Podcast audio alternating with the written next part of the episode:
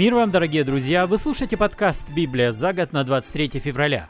Сегодня мы читаем последние две главы книги «Исход», 39 и 40, а из Нового Завета Евангелия от Марка, 4 главу, вторую ее часть, 21 стиха. Перевод Российского библейского общества. Книга «Исход», глава 39. Из голубой пурпуровой и багряной пряжи соткали одежды для служения в святилище, соткали священные одежды для Аарона. Так повелел Моисею Господь. Из золота, голубой, пурпуровой, багряной пряжи и тонкого льна сделали эфод. Для этого золото расплющили в листы и разрезали их на нити, а из этих нитей голубой, пурпуровой, багряной пряжи и тонкого льна соткали ткань с орнаментом. По сторонам к эфоду пришили наплечники. Поясок эфода был соткан так же, как и сам эфод, и составлял с ним единое целое. Он был соткан из золотой нити, голубой, пурпуровой и багряной пряжи и тонкого льна – так повелел Моисею Господь. Приготовили камни шохом, вставленные в узорчатые оправы из золота. На этих камнях, как на печатях, были вырезаны имена сыновей Израиля. Их прикрепили к наплечникам Ифода, чтобы эти камни были напоминанием о сыновьях Израиля. Так повелел Моисею Господь. Приготовили камни шохом, сделали нагрудник, так же, как и эфод, из золотой нити, голубой, пурпуровой и багряной пряжи и тонкого льна с вытканным орнаментом.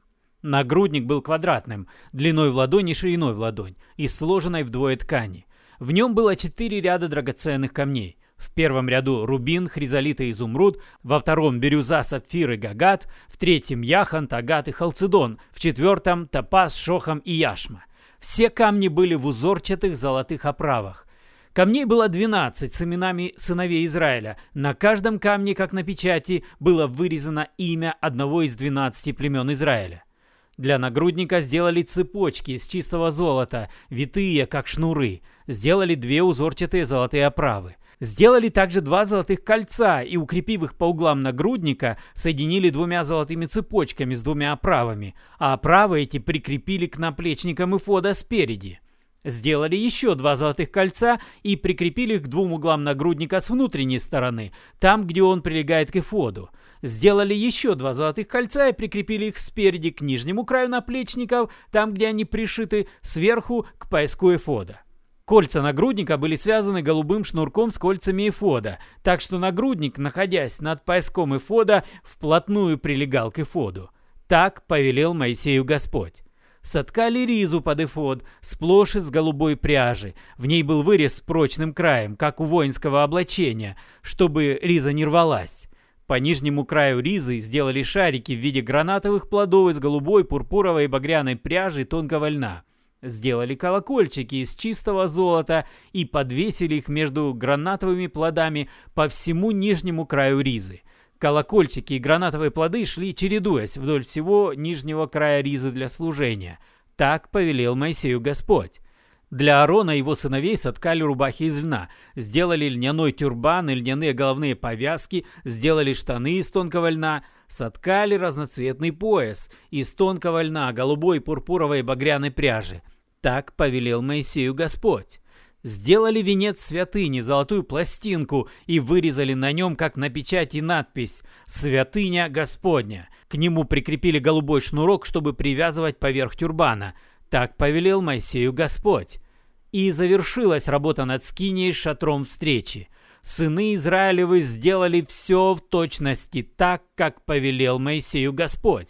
Они принесли Моисею скинию, покровы, все их принадлежности, застежки, рамы, перекладины, столбы, опоры, а также покрытие из дубленых бараньих шкур и покрытие из тонко выделанной кожи, завесу, ковчег договора, его шесты, навершие, стол его сосуды, хлеб, что будет лежать при лицом Господа, светильник из чистого золота и лампы, которые должны стоять на нем, все его принадлежности и масло для него, золотой жертвенник, масло для помазания, благовоние для воскурения, полог для входа в шатер, медный жертвенник с медной решеткой, его его его утварь, чан с подставкой, завесы двора, его столбы и опоры для них, полог для ворот двора, веревки и колышки, всю утварь для служения в скине, шатре встречи, а также одежду для служения в святилище, священное одеяние Аарона священника и священнические одежды его сыновей, как повелел Моисею Господь, в точности так сыны Израилевы все и сделали.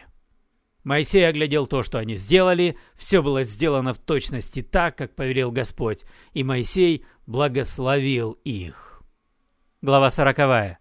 Господь сказал Моисею, «В первый день первого месяца поставь скинию, шатер встречи, внеси туда ковчег договора и закрой его завесой, внеси туда стол и расставь на нем все, что нужно, Принеси светильник и расстав на нем лампы. Перед ковчегом договора поставь золотой жертвенник для воскурений. На входе в скинию повесь полог. Перед входом в скинию шатер встречи. Установи жертвенник для всесожжений. Между шатром встречи и жертвенником поставь чан и наполни его водой. Вокруг устрой двор, а в воротах двора повесь полог. Затем возьми масло для помазания и помажь скинию и все, что в ней есть. Освяти скинию и всю ее утварь, и они станут святыней. Помажь также жертвенник для всесожжения и всю его утварь. Освети жертвенник, и он станет святыней святынь. Помажь чан его подставку, освети их. Потом приведи Аарона с сыновьями ко входу в шатер встречи и омой их. Надень на Аарона священные одежды и помажь его. Освети его, чтобы он стал моим священником. Приведи его сыновей, надень на них рубахи и помажь их, как ты помазал их отца, чтобы они стали моими священниками. Помазание закрепит за ними священническое звание навеки, из поколения в поколение». Моисей все сделал в точности так, как повелел ему Господь. В первый день первого месяца второго года скиния была поставлена – Моисей поставил скинию, он уложил опоры, установил на них рамы, соединив их перекладинами, установил столбы, накрыл скинию покровом, а сверху сделал покрытие, как повелел ему Господь. Моисей взял договор и положил его в ковчег, прикрепил ковчегу шесты и положил на него навершие, внес ковчег в скинию и повесил завесу, закрыв ею ковчег договора, как повелел ему Господь.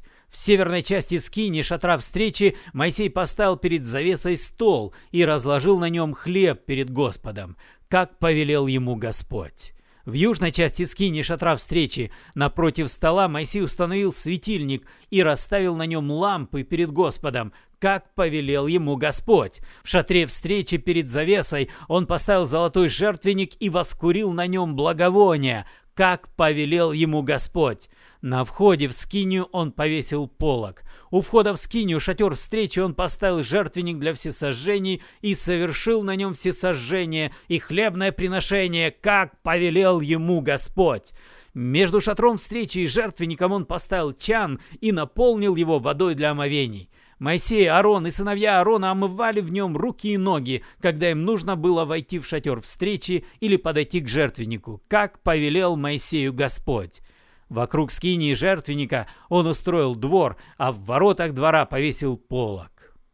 Завершил Моисей работу свою, и облако скрыло шатер встречи, и слава Господня наполнила скинию. И не мог он войти в шатер встречи, ибо облако окутало шатер встречи, и слава Господня наполнила скинию.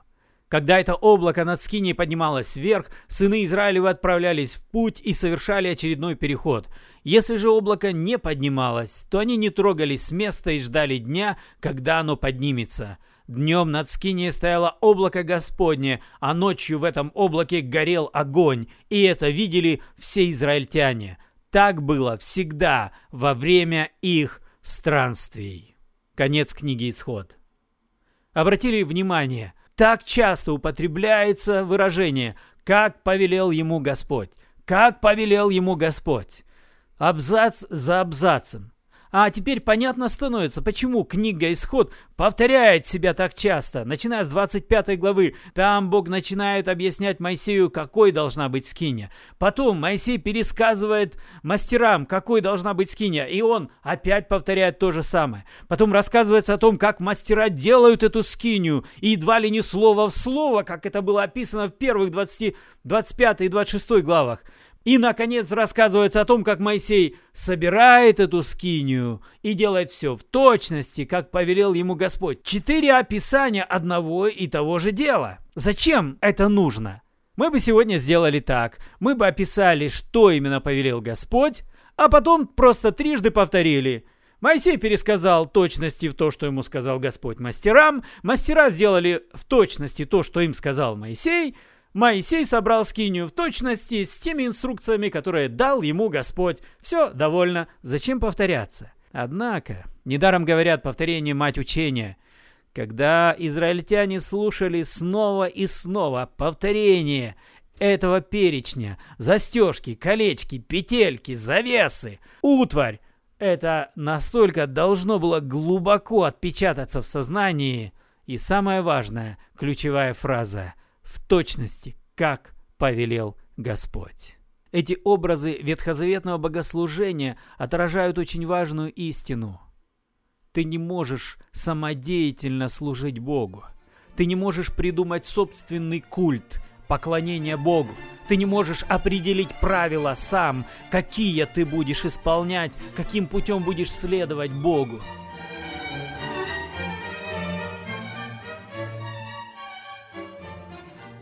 И снова за это мы сегодня читаем Евангелие от Марка, 4 главу с 21 стиха.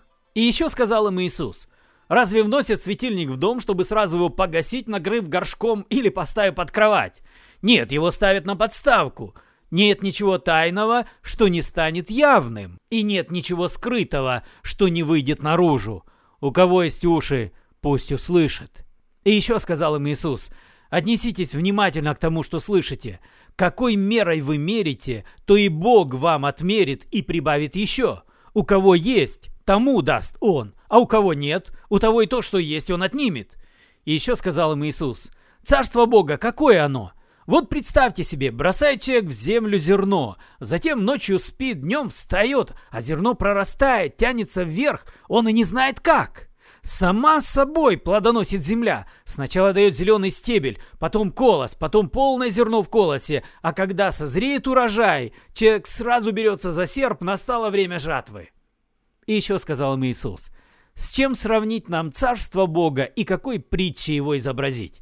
Представьте себе, вот горчишное зернышко. Когда его сеют в землю, оно меньше всех семян на земле.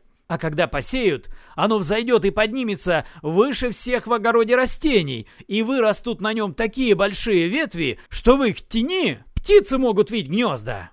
И еще много таких притч рассказал он, возвещая слово, чтобы они смогли его понять. Без притч он ничего не говорил, а наедине с учениками объяснял им все. Вечером того же дня Иисус говорит им, «Давайте переправимся на тот берег». Они, оставив народ, садятся к Иисусу в лодку – были там и другие лодки.